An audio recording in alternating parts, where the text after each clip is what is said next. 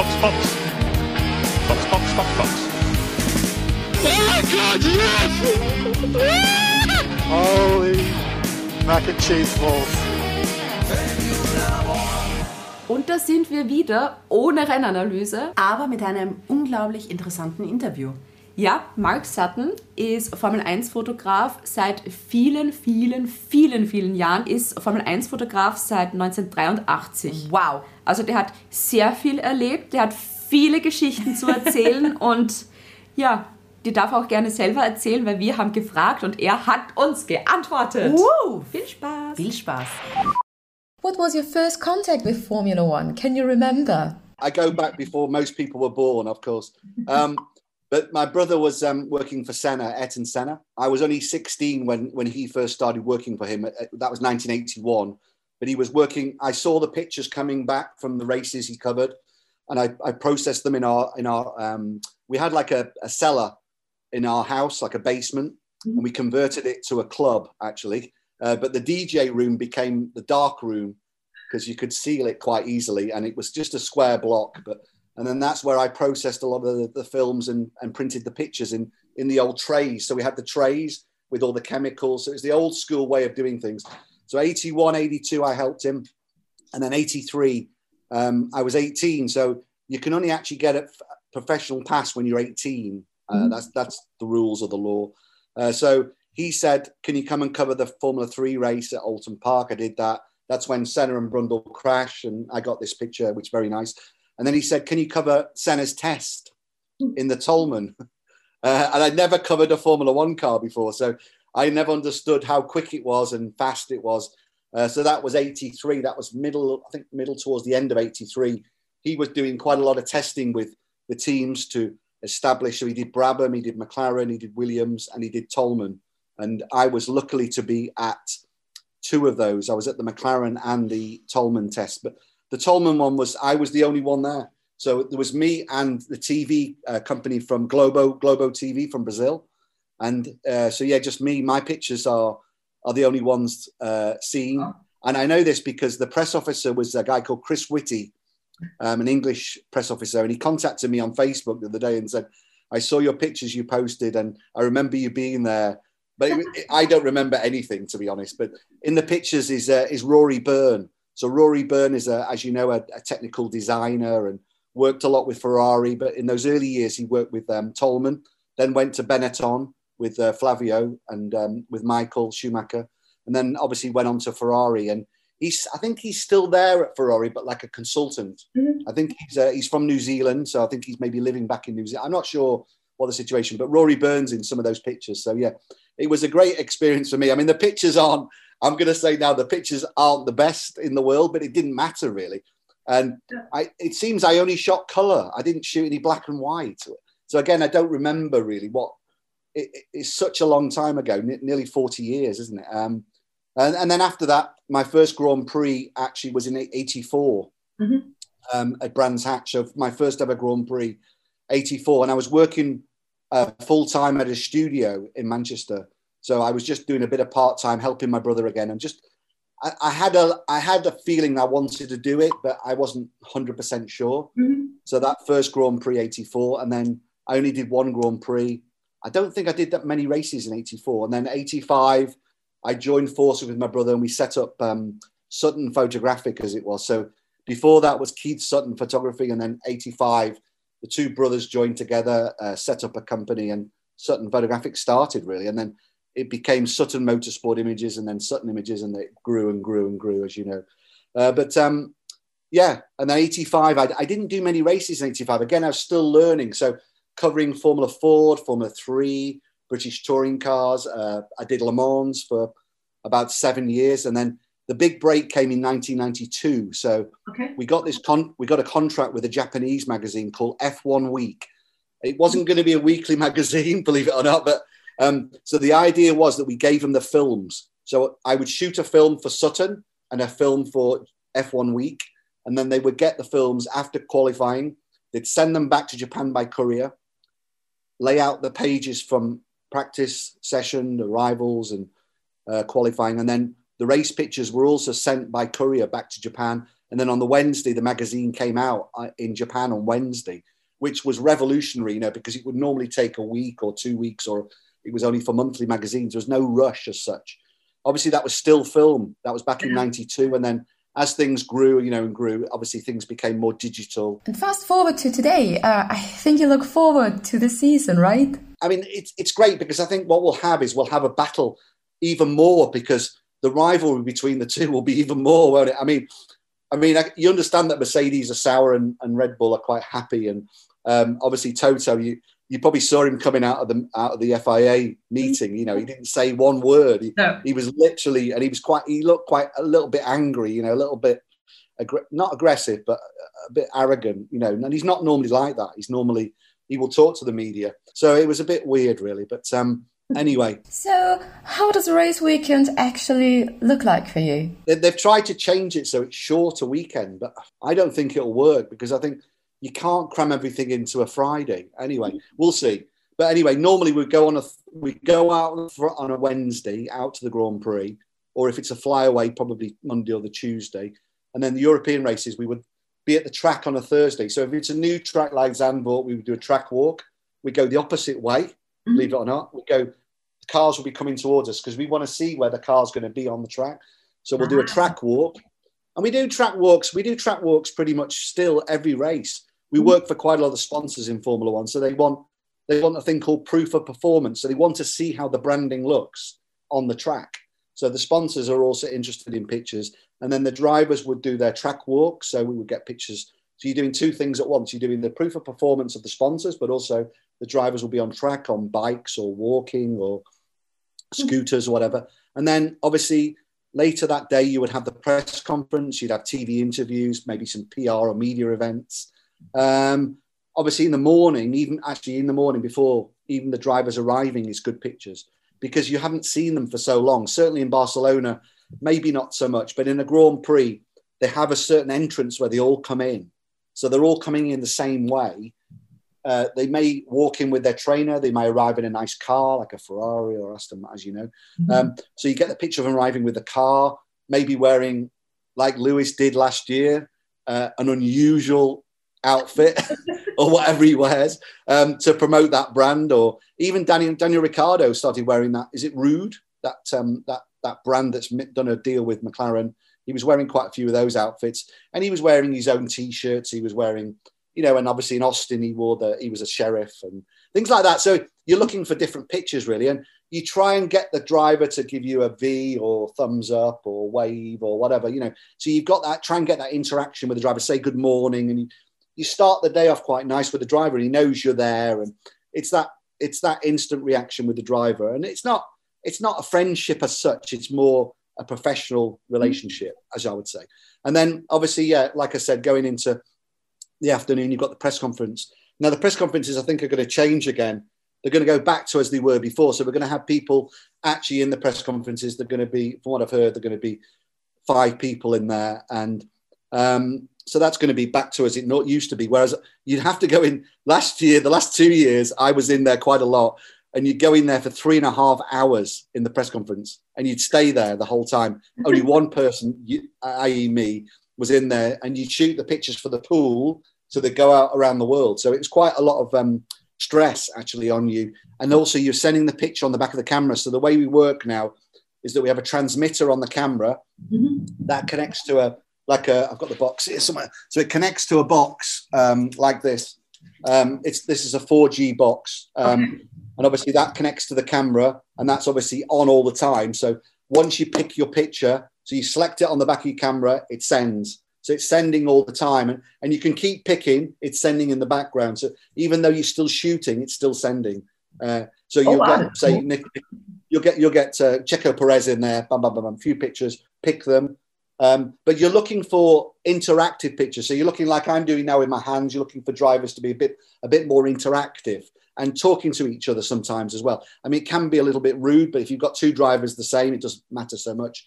And sometimes you've got that initial reaction also when they come in. So they mixed them so they weren't with the same team. So if you had Lewis with Max and he did a high five, that's the photo, isn't it? So you've got that, you've got to remember in your head, it could be an interaction when they come in the room. Uh, And I think I got some shots in 20 where Max was in the room, but he was always in third or second. And they gave him the chair. You probably saw it. And he they gave him the chair and he walked out with the chair. Those were Yeah. my pictures. But, yeah, so we actually they were set up. It wasn't it wasn't it wasn't um because they said the FIA said you can have the chair now. Can we just do a sequence of you taking the chair out? Um, so it's for TV and for me, but it was yeah, it's a funny. So the things like that, you know, you're looking for. So the press conference is, is a great way. Then they go down to the pen downstairs and they talk, they do the interviews. That's always quite nice, depending where it is. The backgrounds could be quite nice for portraits. If they've removed the mask as well, is quite good. And then maybe technical pictures. The drivers tend to do their seat fitting late in the late in the, in the day, in the evening. You've got maybe also um, pit walk with the with the fans. That's quite nice.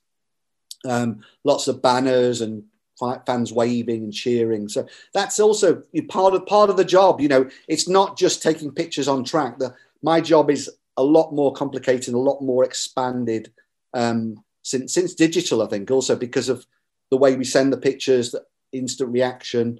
Um, you want everything. Ev- Everybody wants to see everything that's going on, and a bit like you said with the test. So the test not happening live in Barcelona is good for us because we can get pictures back very quickly. There's no pictures on TV. I, I, I don't understand that, but anyway, that I'm not going to complain because the pictures on Instagram will go through the roof, and you know, for Oh my yeah, company, definitely. for sales. You know, so think about it that way. It's good. It's going to be good for sales, isn't it? But there's going to be a lot of media there. I mean, I'm for sure there's going to be a lot more media than probably in the past two years, for sure. So we'll, Yeah. we'll see. But uh, yeah, that and then we go into. Sorry, I've expanded a bit. Friday is more obviously racing day, so it's more cars on track. But again, you've got the drivers arriving every day. So I tend to do try and do the drivers arriving every day because it just gives you a set of pictures of the drivers. Um, because you may not see that driver the whole rest of the day. It could be that they hide in the motorhomes, they have the technical briefings, they have the PR events. You never see them. So you've got to utilize that one opportunity where they arrive at the track. That's, I think, key. Some people don't get it. Some people can't understand why I'm shooting the driver arriving, but it's maybe your own opportunity. Yeah. But now we're allowed in the pits. We can get drivers getting into the cars. Obviously, Lewis comes with his helmet already on, so that's very difficult to get portraits of him. So, like I'm saying, when he arrives in the morning, that could be your only opportunity. Um, unless, unless obviously on Saturday, obviously in qualifying, he has to take his helmet off. So then you've got the picture of him waving out the car into press conference again. So it's a sequence of events really. And then race day, we will we will make a plan on on each session. We make a plan because there's six there's around six photographers working for Motorsport Network, my company I work for, um, and we have people in the garages, people outside, but we need to make sure we're not going to the same position.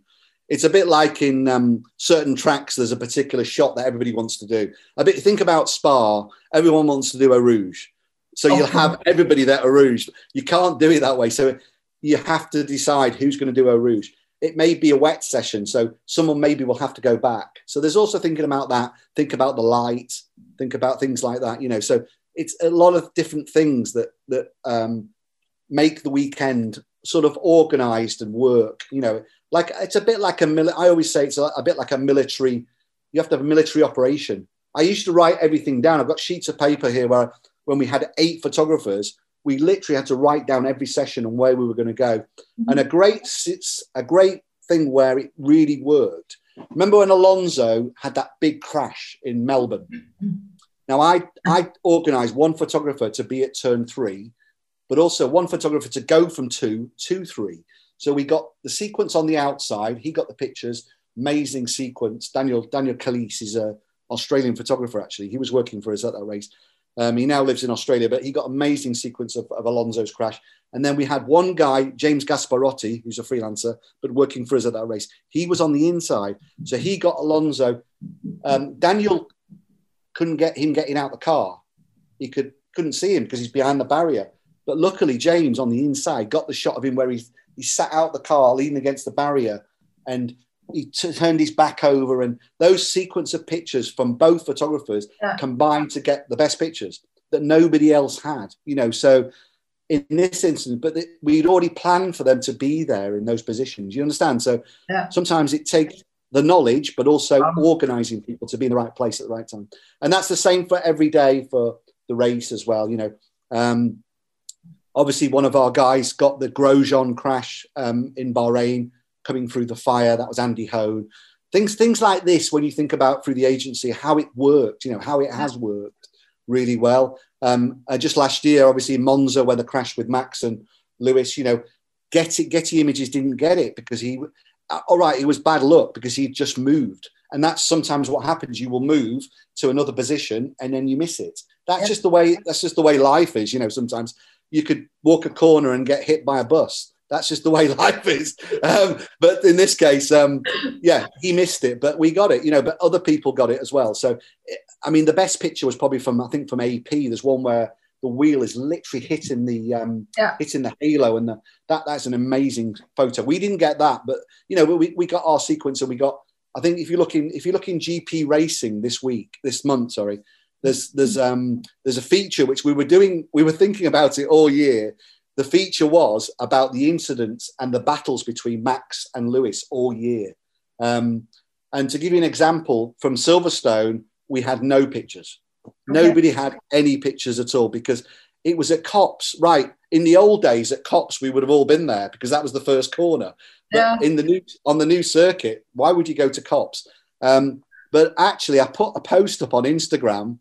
Next minute, I've got somebody contacting me on the telephone. I've got a sequence. I've got some pictures from um, from them side by side, and then I've got the crash. So and then going into the ambulance. So actually, I ended up buying four frames from somebody in the crowd. So sometimes, if you ever got any pictures of an incident or a crash or anything that's of interest, contact me directly on my Instagram because we, may, we, may, we, may, we may buy it. You know, it, that's the way. That's the way life works, you know. And another example is um, when Lewis when Lewis crashed in, I think it was 2007. I'm saying, or was it eight? It might have been eight at the Nurburgring. He had a big crash where he went into the barrier, really big crash.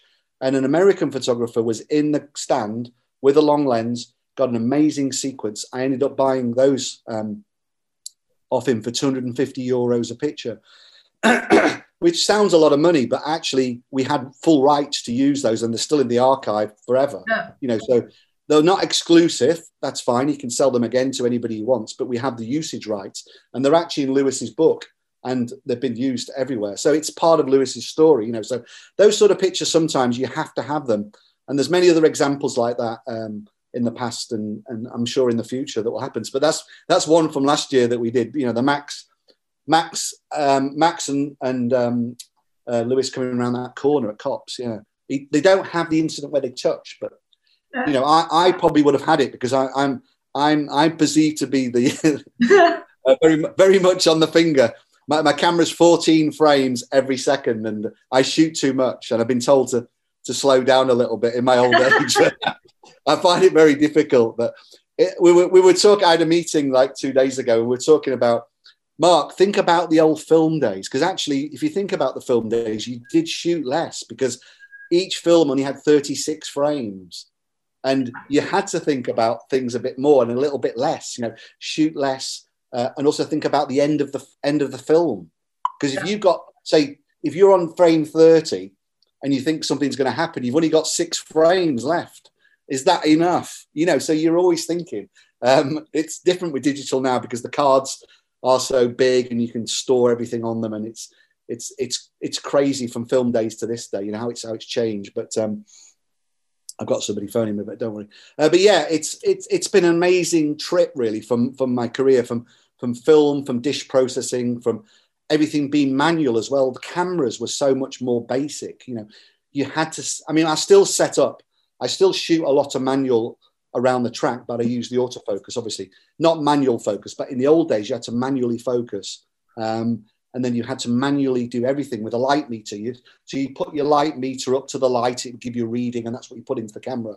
Um, because film was so you couldn't make a mistake really with film because Mhm. there was no scanning. You had no scanning in those. Now you can scan all those old pictures, even though you made a mistake in those old days. You can scan them now and make them better. Yeah.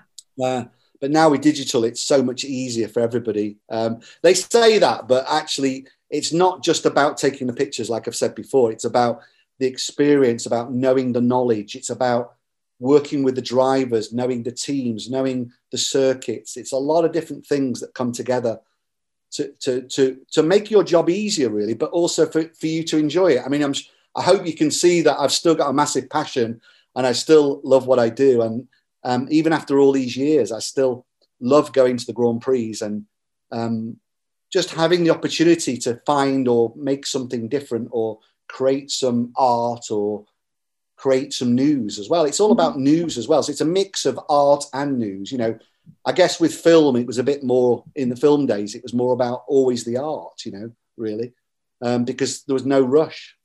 Yeah. Now, now it's all about get it back, you know, get it back straight away. Within five seconds, we want it on the desk.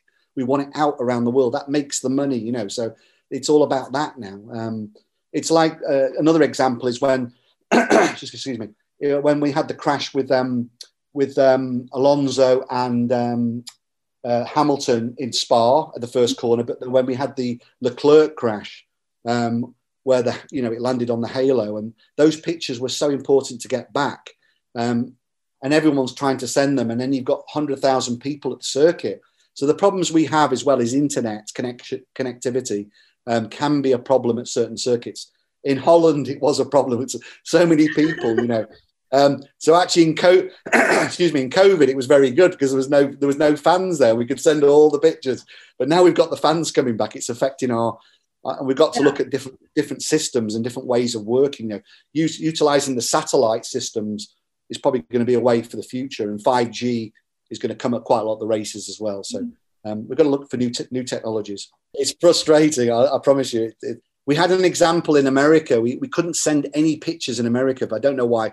It was a huge crowd there. And I think that was the problem because the circuit is so far out from the city. Mm-hmm. They've got masks there, but they're only masks for, you know, a few thousand people. And when you put 120, 140,000 people in one place and they're all taking that data, um, it reduces it so small. So what happened was one photographer actually said, look, I'll go back to the, to the, he was working for one of the teams, and I think Aston Martin.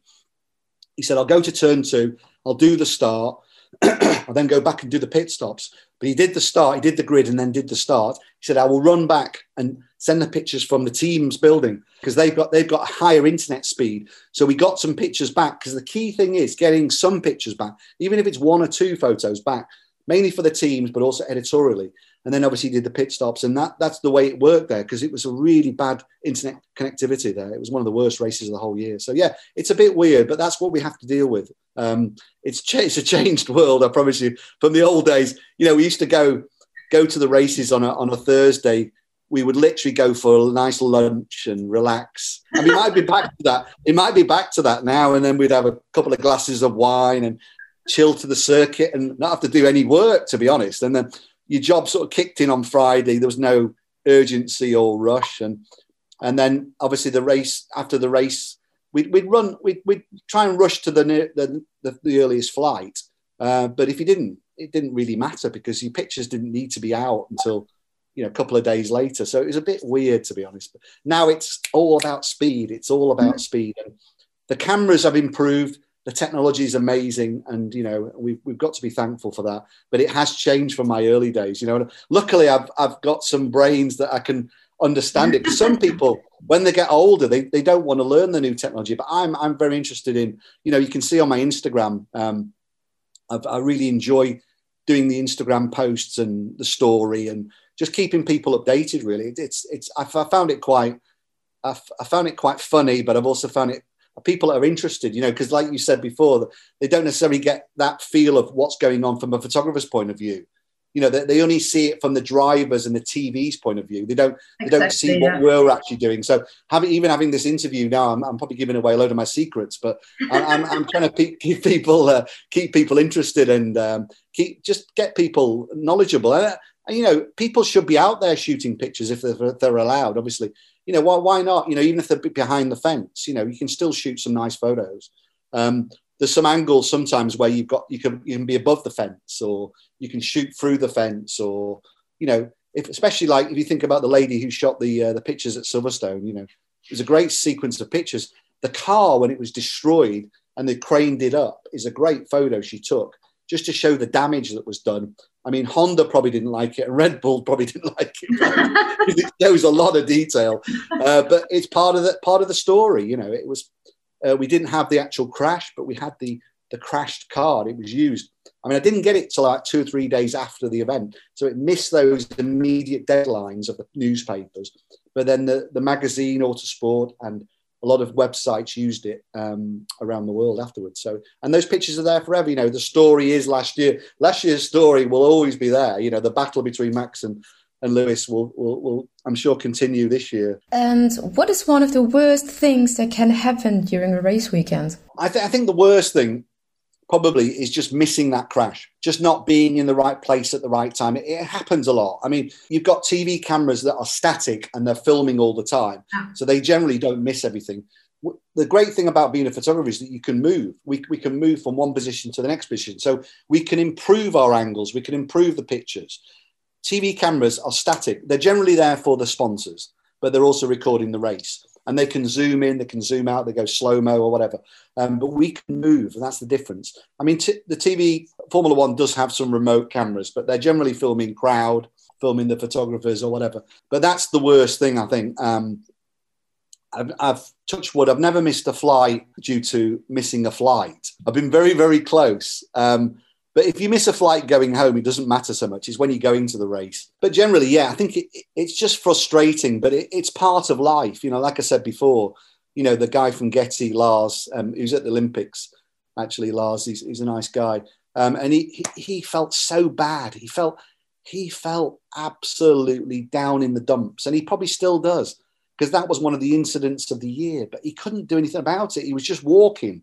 Yeah. He literally decided to walk that lap maybe he should have thought sometimes sometimes you know when drivers go in the pits and they come out there's always a chance that there could be how they're going to come out. And that's what happened. Maybe mm. lars i'm not going to have a go at that guy because lars is a great photographer and a really nice guy. Maybe his experience didn't he didn't think that max was going to come out and then go try and go around the outside of lewis it was just that incident at that particular moment. But he should have thought really that look, if someone's going in the pits, maybe he'll come out, maybe there'll be a battle. Because really, in in hindsight, look, I could have made the same mistake. I wasn't at that first corner. I was at Parabolica, the shot I've done every year for a long time, and it's it's a boring picture. But I don't I don't want to have the glory every race. I don't want to be at the first corner every race. I want to give other people the opportunity. So we we try and mix it so we're not all at the first corner. We're not we don't I mean, like I'd like to be at the first corner and do the crash every first corner, but that isn't the way we work. You know, you've got to be, you've got to let other people have a chance, and you can't take the glory all the time. You know, something may have happened at Parabolica. There could have been a big crash, and I was there, so you don't know. But um, that's the way it is. You know, so yeah, I feel sorry for Lars, um, but that's the way it is. You know, I've I've probably missed some crashes in my past. I can't remember what, where they were. I mean, uh, like like I mean, the Senna thing, I was there in obviously in Imola in, in 94. I was at Tosa, I was at the next corner, but I didn't know what was going on. I'd, some of my colleagues, they went to the incident, they went to the, the scene of the accident, obviously. I didn't think I should be moving. I think I should stay where I was because I didn't I didn't know it's such a big accident. I don't think it was on TV at that particular point. But when the helicopter landed, I thought there's, there's something really wrong. But it was too late by then, really. My my memory of that of that race was when when the helicopter took off, you've got they all clapped, all the tifosi, and there probably was about fifteen thousand people at Tosa. A lot of people on the banking there, and they all clapped as Senna left, and that that is one moment I will always remember. And then obviously my photo before the race started because they had the drivers meeting on Sunday morning, and I followed all the drivers there, and Senna and Schumacher went down the pit lane. They tried to avoid all the the TV and photographers.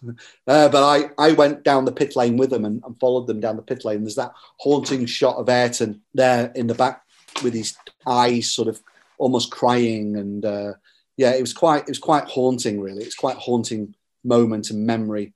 And uh, I think something I'll never forget, really. But um, yeah, and obviously, like I said, some people went and did him, you know, lying on the tarmac and getting out the car. But I'm sort of glad I didn't do it, really one photographer did get the crash, and he was so emotional and so upset, he threw his film away.